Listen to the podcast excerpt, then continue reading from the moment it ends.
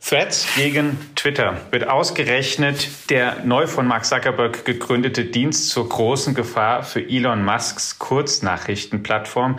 Darüber wollen wir heute sprechen. Und herzlich willkommen, liebe Hörerinnen und Hörer, zu einer neuen Folge unseres FAZ Digitech Podcasts. Mein Name ist Alexander Armbruster. Ich bin Ressortleiter in unserer Wirtschaftsredaktion und ich spreche heute mit Roland Lindner, unserem Korrespondenten in New York. Hallo, lieber Roland. Hallo, lieber Alex. Wie zu Beginn gesagt, der Meta-Konzern, zu dem Facebook, Instagram gehören, hat einen neuen Dienst gelauncht namens Threads. Wurde davor auch ein bisschen schon längere Zeit gemunkelt, das und wie das kommen könnte. Eine Alternative zu Twitter. Und nach den ersten Tagen, die es das gibt, sind die Nutzerzahlen extrem groß geworden. Und die Frage ist tatsächlich, ist das jetzt die große Konkurrenz für Twitter oder sogar ein Dienst, der Twitter besiegen kann, in Anführungszeichen? Ähm, auf jeden Fall ist es die größte Bedrohung, die es für Twitter wahrscheinlich jemals gab. Also so weit, so weit würde ich gehen.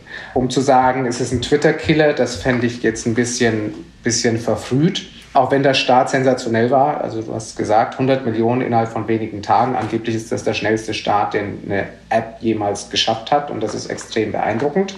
Ist beeindruckend, wenn auch nicht ganz überraschend, weil muss ja dazu sagen, Threads ist ja quasi ist sehr, sehr eng mit Instagram verbunden. Mhm. Und wenn man sich bei Threads anmeldet, dann macht man das quasi über Instagram, mehr oder weniger, auch wenn es eine separate App ist. Und Instagram hat zwei Milliarden Nutzer.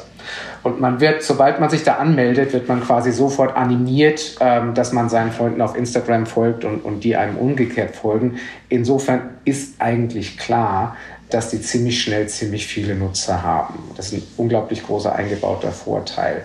Und deswegen überrascht jetzt nicht unbedingt, dass wir sehr schnell recht viele Nutzer haben. Aber die Zeit muss das wirklich zeigen, inwiefern, das, inwiefern diese Nutzer auch bleiben. Also deswegen ab für ein abschließendes Urteil ist es auf jeden Fall zu früh. Was bietet Threads denn an, verglichen mit Twitter? Was kann man da machen und was kann man auf Twitter machen? Also man kann auf jeden Fall sagen, Threads bietet nichts an, was Twitter nicht auch schon täte. Also insofern, die bieten nicht unbedingt was Neues. Die bieten halt was, was im Kern vergleichbar ist. Die nennen das eine textbasierte Gesprächs-App oder Unterhaltungs-App. Ähm, das heißt halt nicht wie Instagram, wo es vor allem um, um, um Fotos und Videos geht, sondern es geht um, um Texteinträge. Und die Startseite von Threads sieht dann auch so ein bisschen aus wie Twitter. Ist halt so quasi ein Feed, eine Nachrichtenleiste und da kommen dann eben all diese, diese, diese Texteinträge. Das ist sehr, sehr vergleichbar. Und man kann eben auch liken und man kann kommentieren, also genauso wie, wie auf Twitter. Aber es gibt viele Sachen, die Twitter hat, die ähm, Threads noch nicht hat manche Funktionen gibt es gar nicht, zum Beispiel, dass man sich direkt Nachrichten schicken kann, was ja auf Twitter völlig normal ist, gibt es auf Threads noch nicht. Und auch die Nachrichtenleiste, der Feed ist insofern anders, dass er allein von einem Algorithmus gesteuert wird.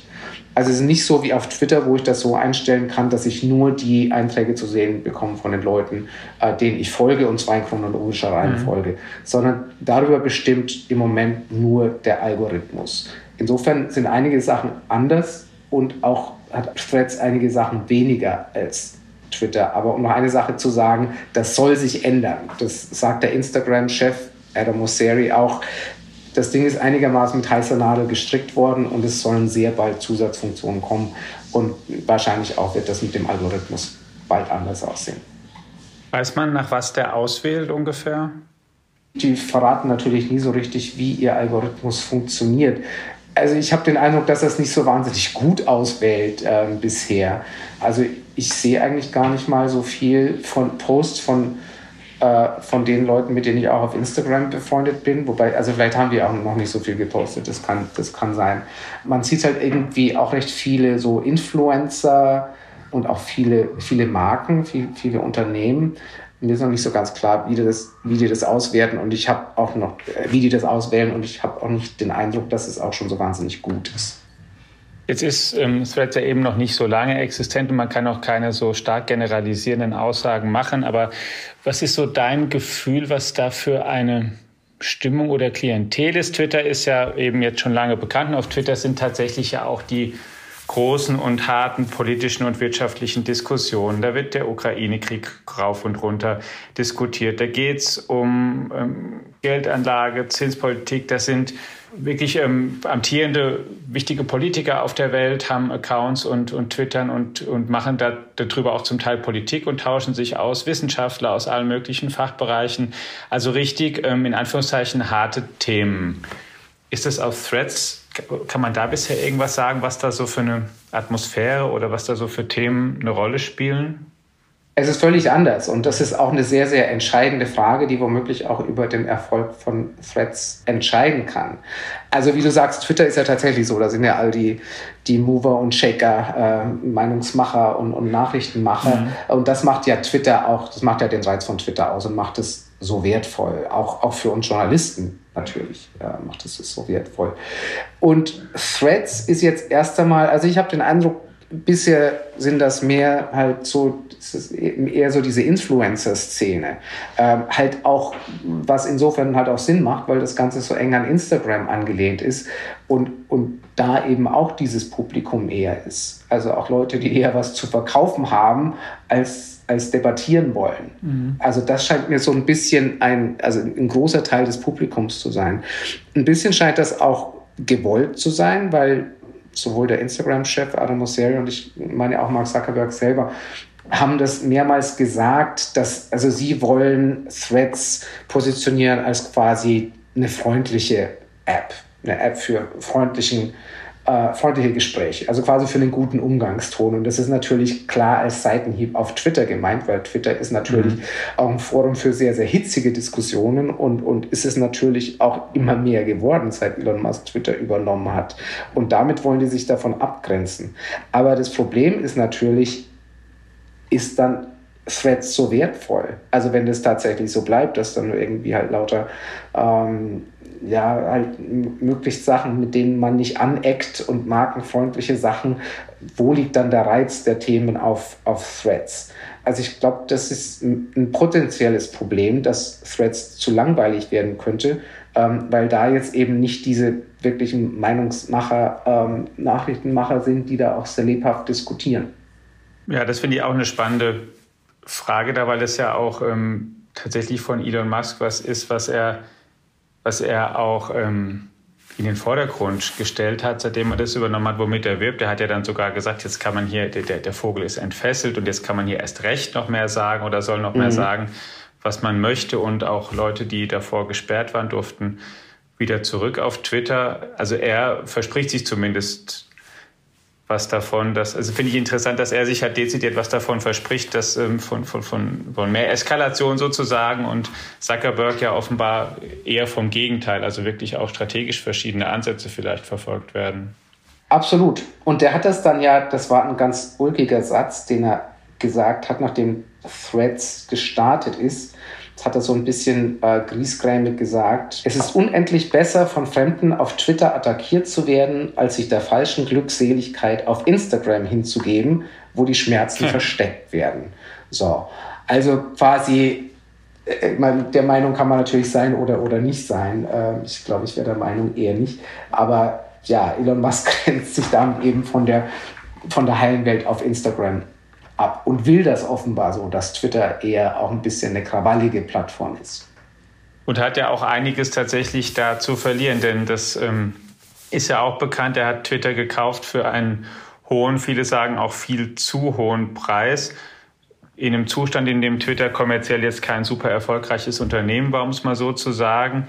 Und er es ja auch nicht geschafft hat, sondern eher im Gegenteil, seitdem er das übernommen hat, ähm, hat sich der Kurs ja auch nicht wesentlich verbessert, richtig? Nein, also im, im Gegenteil. Ja. Ich meine, Twitter ist ja. natürlich jetzt nicht mehr börsennotiert, insofern haben wir wenig Einblick in die Finanzen, aber, aber wir haben natürlich schon so ein paar ähm, Anhaltspunkte, Indizien, also dass zum Beispiel ähm, Investoren haben, haben den Wert ihrer Twitter-Investition dramatisch, dramatisch ähm, heruntergesetzt, quasi Abschreibungen gemacht, mhm. ja, weil sie Twitter eben für viel weniger wertvoll erachten. Und was man natürlich weiß, ist, dass sehr, sehr viele ähm, Werbekunden abgewandert sind, also dass, dass Twitter viel, viel weniger Umsatz macht als, als vor Elon Musk. Also insofern weiß man schon, dass sehr, sehr viele Indikatoren bei Twitter in die falsche Richtung zeigen. Während hingegen Threads oder zumindest die, sagen wir, die Muttergesellschaft Meta viele Erfahrung mit einem sehr funktionierenden Werbegeschäft hat und weiß, wie man mit Online-Werbung Geld verdient und man zumindest davon ausgehen kann, also nicht nur, dass da viele Nutzer von Beginn an dabei sind, sondern dass es denen auch vielleicht sogar leichter fällt, das ähm, kommerziell erfolgreich zu machen, oder? Natürlich, die müssen im Prinzip dann nur einen Schalter umlegen. Also am Anfang mhm. sagen sie natürlich, ja, wir machen noch keine Werbung, wollen erstmal sehen, wie das alles läuft und wollen erstmal gucken, dass wir, ähm, dass, dass unsere Nutzer sich da, da wohlfühlen und dass eben Nutzerakquisition steht, steht im Vordergrund. Aber die haben eine gut geölte Werbemaschine, die sie sofort anwerfen können, wenn sie das wollen. Und das würde ja auch sehr nahe liegen. Wie ist denn Threads eigentlich als Idee entstanden? Eigentlich hat ja Mark Zuckerberg so zumindest hier aus der Wahrnehmung eine ganz andere Idee und die auch in den Vordergrund gestellt. Er hat vor einer Weile jetzt schon, ist es her, Facebook umbenannt in Meta, geknüpft an die Idee Metaversum und gesagt, eigentlich das ist das nächste große Ding und wir brauchen Technologie für virtuelle oder, oder erweiterte Realität und da müssen wir Angebote machen. Und das läuft nicht so richtig bislang, es kostet nur vor allen Dingen viel Geld. Und jetzt kommt er eben mit einem neuen Dienst, der der eben mit Twitter Konkurrenz machen soll und was ganz anderes ist als, als, als im Metaversum oder dergleichen. Was weiß man denn darüber, wie früh diese Idee entstanden ist? Oder ist es eher so tatsächlich vielleicht sogar was, was kurzfristigeres, weil er gesehen hat, na ja, der Musk mit dem Twitter verdirbt das irgendwie, vielleicht ergibt sich jetzt hier eine Opportunität und da gehe ich jetzt mal rein. Was ist darüber bekannt? Ich glaube, es ist genauso, wie du sagst. Ich glaube, es hat viel damit zu tun. Also, äh, ja, es kommt einfach so ein bisschen äh, äh, vor, als ob er die Uhr so ein bisschen zurückdreht. Also nach all dem, äh, all dem futuristischen Reden über, über Metaversum, künstliche Intelligenz und so weiter, kommt jetzt auf einmal ein neues soziales Netzwerk, eine neue Online-Plattform. Ja. Also sowas wie, wie, wie es seit vielen, vielen Jahren gibt. Insofern, ich glaube tatsächlich, dass, ich weiß nicht, ob es damit zu tun hat, dass, dass das Metaversum langsamer vorangeht, als, als man das vielleicht anfangs dachte. Aber ich, ich glaube schon, dass Opportunismus irgendwie eine wesentliche Rolle gespielt hat. Es ist wohl auch so, nach dem, was man hört, dass die Idee schon einigermaßen kurzfristig verfolgt worden ist und viel damit zu tun hat, dass eben Twitter von Tag zu Tag mehr ins Chaos stürzt. Das liegt auch deswegen nahe, weil also man sieht ja, dass, dass Threads viele Sachen im Moment noch, noch fehlen. Beim Start haben Threads viele Sachen gefehlt. Und es wirkte mhm. eben, als ob das so ein bisschen schnell auf den Markt geworfen ist, um äh, geworfen worden ist, um ein offenes Fenster auszunutzen, das es im Moment gibt. Eben wegen Twitters Schwäche. Also insofern, ich habe schon den Eindruck, dass es ein eher kurzfristiges ähm, Projekt war, wo jetzt irgendwie auch noch sehr, sehr viel dran gefeilt werden muss. Und die Kampfansage, die kam ja auch dann von Zuckerberg direkt auch auf Twitter, wo er nach, nach vielen, vielen Jahren seinen ersten Tweet abgesetzt hat und dieses Spider-Man-Bild mit den beiden Spider-Männern da gepostet hat, was ja auch so verstanden wurde, so Elon, jetzt ähm, geht's los, jetzt bin ich da. Wahrscheinlich, ich habe das ehrlich gesagt nicht so ganz verstanden, was, was er damit meint. Aber, aber bestimmt wird es irgendwie als Kampfansage gemeint gewesen sein, würde ich mal meinen. Ja, Mark Zuckerberg ist irgendwie in, in, in ungewohnt glänzender Laune irgendwie seit ähm, dem Start von Threads hat man den Eindruck. Also er ist, er postet jetzt wahnsinnig viel und wirkt total locker und postet auch irgendwie Fotos und so weiter. Also nachdem wir ihn ja so aus den letzten Jahren mit all den Skandalen so so irgendwie zunehmend, zunehmend verbissen kennengelernt haben und, und, mhm. und auch man so ein bisschen den Eindruck hatte, dass, dass ihn, ihn das alles nervt, wie ständig auf ähm, Meta eingeschlagen wird hat man im Moment so den Eindruck, er hat äh, im Moment fast ein bisschen die Zeit seines Lebens. Also auch weil er, weil er halt sieht, dass es einen potenziellen anderen Bösewicht jetzt gibt, ähm, ja, der ihm so ein bisschen in den Schoß gefallen ist. Das fand ich ja auch, und das hast du ja auch in deinem Leitartikel, den Sie übrigens ja auch auf Faznet noch, noch ähm, nachlesen können, beschrieben.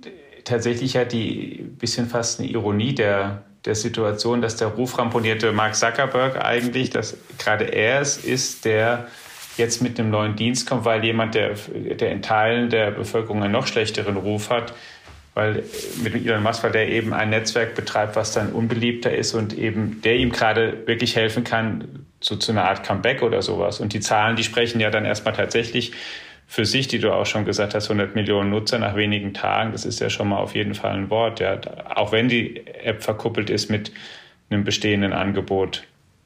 Ja, auf jeden Fall. Also das ist, äh, auf einmal wird äh, Mark Zuckerberg ohne eigenes Zutun so ein bisschen rehabilitiert. Ja. Das ist auch so ein bisschen dieses Denken so von, von wegen, der, der Feind meines Feindes ist mein Freund.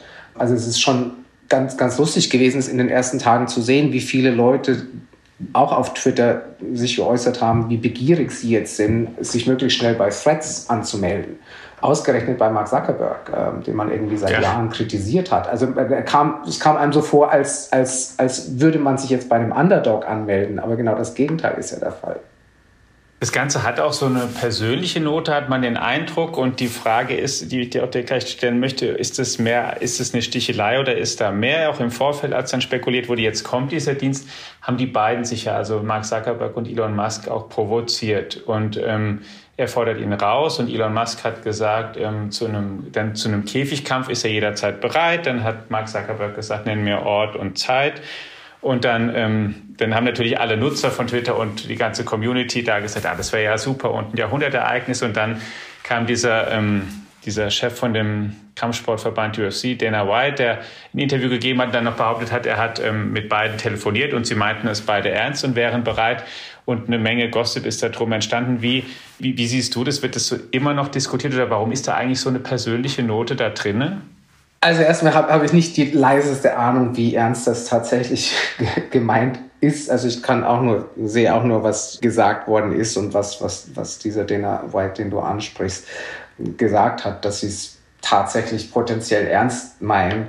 Aber also mir kommt das so ein bisschen, irgendwie schon ein bisschen unrealistisch vor. Zuckerberg ist ja jemand, der, dem es, der viel Wert darauf legt, sein Image zu kontrollieren will er sich tatsächlich auf sowas einlassen. Mhm. Also vielleicht dann, weil er weiß, dass er es potenziell gewinnen würde, weil er in so viel besser, besserer körperlicher Verfassung ist. Ja. Äh, äh, wir wissen ja und, und, und, und, du weißt, dass, dass, dass er ein sehr, sehr großer Kampfsport, Kampfsport-Fan ist und Jiu-Jitsu macht. Und äh, er postet auch öfters Bilder und Videos davon und, und die Tage stand, hat man erst ein Foto gesehen, wo er den nackten Oberkörper zu sehen ist und extrem trainiert aussieht.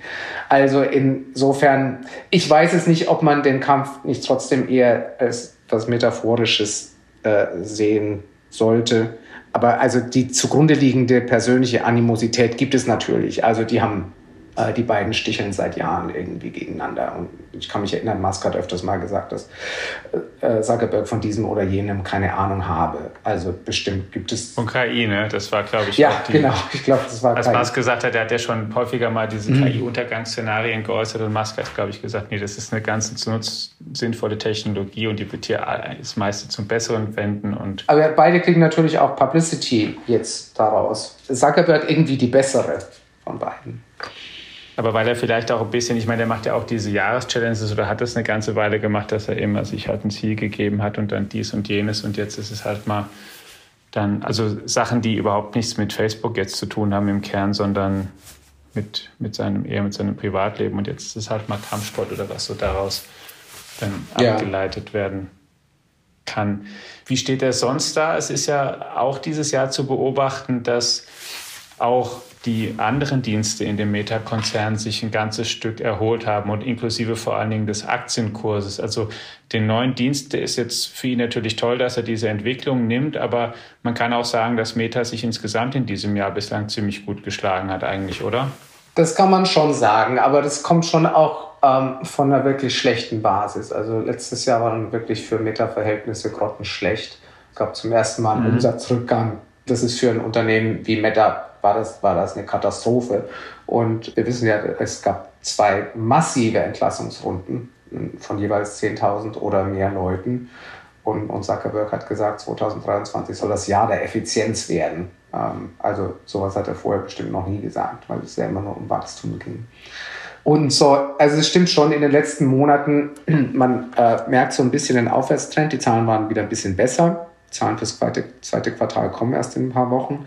Aber es sind so bei den großen Herausforderungen, die Meta hat, kann man schon ein bisschen, ein bisschen eine Aufhellung sehen. Also das eine ist ja nun Konkurrenz durch TikTok. Ähm, TikTok mhm. und andere Sachen. Ich denke, da machen sie insofern ganz ein bisschen Bodengut, weil sie haben ja quasi diese Konkurrenzfunktion Reels und äh, diese Videofunktion, die es auf Instagram und auf Facebook gibt. Und das wird wohl auch immer besser angenommen, hat man den Eindruck. Und das ist auf jeden Fall gut für Meta. Und ähm, TikTok hat natürlich auch seine eigenen Probleme, gerade in den USA, äh, aus, in, in regulatorischer Hinsicht, wo der Druck immer größer wird und wo es auch diverse Verbote gibt und so weiter. Insofern, das ist auf jeden Fall schon mal ein Punkt, der besser läuft. Der andere Punkt ist das mit den Apple-Datenregeln.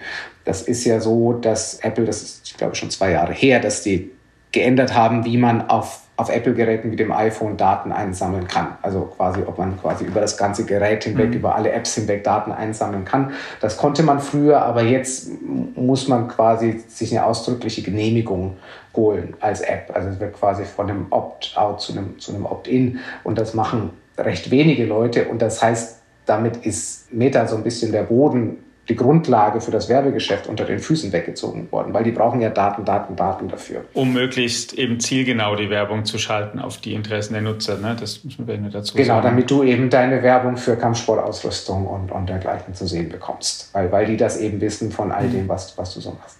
Und jetzt ist es aber so, dass Facebook Meta, die versuchen das eben den Effekt zu neutralisieren und da setzen sie wohl ziemlich viel künstliche Intelligenz ein und das scheint wohl auch so langsam ein bisschen zu funktionieren oder besser zu funktionieren. Also dass das Werbegeschäft wieder ein bisschen nicht mehr so sehr im Nebel stochert, wie es das in der ersten Zeit seit diesen neuen Regeln getan hat.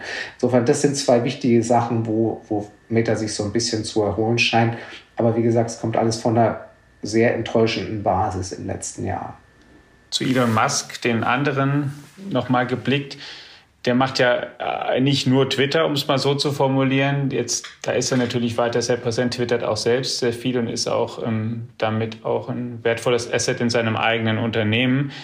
Andererseits ist er weiterhin der Chef von Tesla, weiterhin der Chef von SpaceX, hat jetzt gerade ein neues KI-Unternehmen gegründet, was ich auch deswegen interessant finde, oder bemerkenswert, weil er ja noch vor kurzem davor gewarnt hat und auch den Aufruf mit unterschrieben hat, der so, die sozusagen ein Forschungsmoratorium wollten für die großen Modelle. Und ich dachte, naja, wenn er das möchte und jetzt gründet er ein neues KI-Unternehmen, ähm, passt vielleicht auch nicht immer eins zu eins zusammen. Wie entwickelt der sich denn gerade? So, denkst du, dass er weiter sehr viel mit, noch mit Twitter zu tun haben wird erstmal oder dass er sich da dann rausnimmt? Er hat ja auch eine Nachfolgerin oder eine, eine, eine, eine Twitter-Chefin, hat er schon bekannt gegeben, die eigentlich die Geschäfte dann führen soll. Wie, wie steht der momentan so insgesamt da und was erwartest du dir da? Also wenn wir jetzt erstmal nur über Twitter reden, mhm. nein, das glaube ich nicht, dass, dass, dass er sich da rauszieht, überhaupt nicht, weil Twitter ist äh, für den wie sein persönliches Spielzeug und das ist ja auch ein, ein wesentlicher Grund, warum er Twitter überhaupt gekauft hat. Vielleicht dachte er schon auch noch vor einem Jahr, es könnte irgendwie ein besseres Geschäft sein, als es das mittlerweile ist. Aber vor allem, ich meine, er war ja vorher schon Twitter-Power-User ja. ähm, und es ist jetzt umso mehr und ist ja mittlerweile der am meisten, äh, derjenige, der die meisten Follower hat auf Twitter und das ist dem auch wahnsinnig wichtig. Also das hat er mal in einem Tesla-Conference-Call gesagt. Da hat er stolz darauf hingewiesen, wie viele Follower er ja. hat. Okay. Das ist ihm sehr wichtig. Und deswegen, ich glaube, das ist halt ein bisschen so, wie, wie andere Unternehmer, Mogule sich Zeitungen gekauft haben, ist das ein bisschen so wie Elon Musk kauft sich jetzt eben Twitter. Und das ist so ein bisschen halt ein, ein bisschen Objekt der, der Begierde, wo es vielleicht gar nicht so unbedingt drauf ankommt, ähm, ob das sich jetzt wirtschaftlich rentiert oder nicht. Und insofern glaube ich, also auch, auch bei allem Chaos, gefällt es ihm, denke ich schon, dass ihm Twitter gehört, grundsätzlich. Mhm. Und äh, ja, das stimmt, also wie du sagst, er hat jetzt eine neue Chefin, eine neue Vorstandschefin, hat den Posten offiziell abgegeben. Aber er ist, er äußert sich so viel wie auch vorher. Ich habe nicht den Eindruck, also auf Twitter, ich habe nicht den Eindruck, dass die neue Chefin ihn in irgendeiner Form äh, ein bisschen zügelt, was, was ja eigentlich ganz gut wäre, weil er sich ja sehr oft um Kopf und, um Kopf und Kragen redet auf, auf Twitter. Also insofern habe ich nicht den Eindruck, dass sich da viel ändert. Twitter geht es mittlerweile so schlecht, dass, dass man sich vorstellen kann, dass das Unternehmen in Insolvenz anmelden muss einmal und dann, dann wird man sehen. Aber grundsätzlich glaube ich, Elon Musk ist sehr, sehr gerne Twitter-Eigentümer. Was diese anderen Sachen betrifft, ja, künstliche Intelligenz und so weiter, das, dieses XAI, dieses Künstliche Intelligenzunternehmen, ist jetzt sein neuestes Unternehmen. Ähm, und er hat ja noch viele andere, also ganz abgesehen von die, denen, die wir sowieso kennen, Tesla und SpaceX, das Raumfahrtunternehmen, hat er noch die Boring Company, diesen, diesen Tunnelbauer und dann hat er noch Neuralink, diese, äh, diese Firma, die, die so eine Schnittstelle zwischen dem Gehirn und Computern herstellen will. Und bei allen ist er wohl schon einigermaßen involviert. Bei manchen ist er auch der Vorstandschef. Auch bei dem neuen Unternehmen heißt es jetzt, dass er das Team führen wird. Schläft er auch irgendwann eigentlich? Weiß man da was? Ja. Keine Ahnung, er hat, er, hat, er hat ja oft gesagt, dass er, dass er kaum ja. schläft. Und, und er ist ja auch bekannt dafür, dass, dass er öfters mal äh, bei, in Tesla in den Werkshallen geschlafen hat oder auch bei Twitter in den Büros geschlafen hat und, ja. und so weiter. Er sieht auch auf Fotos und so weiter, auf Aufnahmen, er sieht jetzt auch nicht immer so super ausgeschlafen aus, um es mal so zu sagen. Also das, das glaubt man ja schon, dass er ja. Nein, im Gegenteil, im Gegenteil. Das er ist auch so in den, gerade in den vergangenen Jahren, also man hat schon den Eindruck, er ist, es, äh, er verliert rapide an Frische.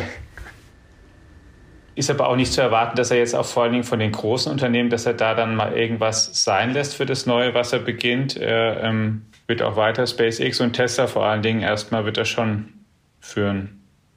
Ja, gute Frage. Bei Tesla gibt es manchmal schon so ein bisschen Spekulationen und auch wenn man sich vielleicht denkt, ja, Tesla ist jetzt einigermaßen etabliert, also will er, vielleicht kann er sich da ein bisschen zurücknehmen und sich, sich dann mehr den futuristischeren Sachen zuwenden, SpaceX und halt auch diesen Neuralink und, oder, oder KI.